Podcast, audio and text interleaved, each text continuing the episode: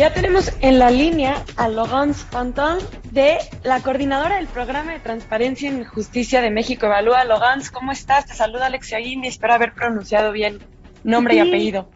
Sin problema, buenos días este, a ti Alexa y a todos los que nos escuchan. Muy buenos días, Laurence. Platícanos, ¿qué nos vas a presentar de este nuevo estudio que trae México Evalúa? ¿De qué trata? Pues mija, este, nosotros estamos eh, eh, convencidas desde México Evalúa que un poder judicial que no posee información confiable sobre su, su funcionamiento y sus procesos, pues no puede conocer sus fortalezas y debilidades y por ende no puede mejorar los, los servicios que ofrece. Eso por una parte. Y por otra, cuando no es transparente y no rinde cuentas, pues eh, un poder judicial es más vulnerable a la corrupción, pero también a los ataques a su independencia judicial. Por esto, el día de hoy vamos a presentar una propuesta que puede realmente eh, eh, permitir avanzar hacia una justicia más abierta. es un documento que se llama este, Información desde y para los poderes judiciales, donde presentamos una propuesta de eh, eh, 13 contenidos de información y 27 indicadores que proponemos que los poderes judiciales produzcan y publiquen tanto para mejorar la información que con la, que ellos cuentan como para que los ciudadanos podamos evaluarlos de manera más sencilla.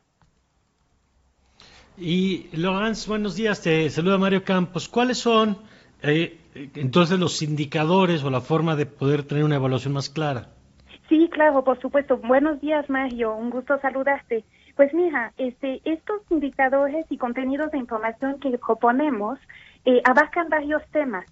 Por ejemplo, en términos de lo que son los eh, contenidos de información, tienen que ver con eh, los procesos de designación de los funcionarios judiciales, los sueldos que perciben, eh, las auditorías a su ejercicio presupuestal y otro tipo de auditorías internas que se realizan, los gastos que realizan eh, con proveedores. Estas son eh, la información que hemos detectado que muchas veces los ciudadanos están interesados en conocer cómo lo encontramos, pues analizando la información que eh, consultan desde la Plataforma Nacional de Transparencia y también en los eh, las solicitudes de información que eh, pues envían a los poderes judiciales. Y desafortunadamente cuando analizamos la manera en que los poderes judiciales contestan estas solicitudes o publican esta información, muchas veces vemos grandes deficiencias. Información incompleta, desactualizada, o de plano que no se entiende porque es tan complejo el formato en que se presenta que no se puede este, manejar ni utilizar la información. Entonces, esos son algunos de los temas donde nos parece que sería bien importante que los poderes judiciales mejoren la información que publican. Pero también eh, eh, realizamos una serie de entrevistas con tres poderes judiciales, el del Estado de México, el de Chihuahua y el de Nuevo León, donde nos dijeron los propios funcionarios que en ocasiones eh, no se produce internamente la información necesaria o no es que no se produzca, pero no se comparte con las personas que deben tener la información de tal modo que los poderes judiciales puedan conocer mejor sus fuerzas y debilidades, eh, los, eh, las áreas donde pueden este, mejorar, de tal modo que puedan precisamente ofrecer un mejor servicio, que es lo que nos interesa a todos, a la ciudadanía, ¿verdad? Claro. Claro, y es importante porque, mira, solemos poner el foco, obviamente, en lo que hace o no hace el Poder Ejecutivo, cada vez más en el Legislativo, pero a veces al Poder Judicial y luego al Poder Judicial local es donde menos ponemos la luz y me parece que hay muchos de los temas en materia de justicia, tanto de seguridad como de justicia cotidiana, pues terminan pasando por esos espacios del Poder Judicial. Sí, sí, completamente. Y, y, justamente nosotros hemos detectado esto, por eso existe ahora un programa desde hace tres años en México Evalúa que se llama precisamente de transparencia en la justicia, porque detectamos exactamente lo que tú dices.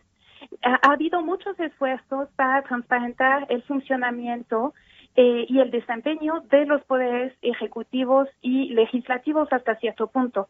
Pero el Poder Judicial, tradicionalmente, además, ha sido un poder muy, eh, pues, en la sombra, porque, pues, precisamente eh, la por la naturaleza de sus funciones, es un poder que tiene que eh, pues tener mucho mucha discreción en el manejo de los casos que procesa. Entonces, están acostumbrados los jueces a huir, a huir de los reflectores, para decirlo de cierta manera.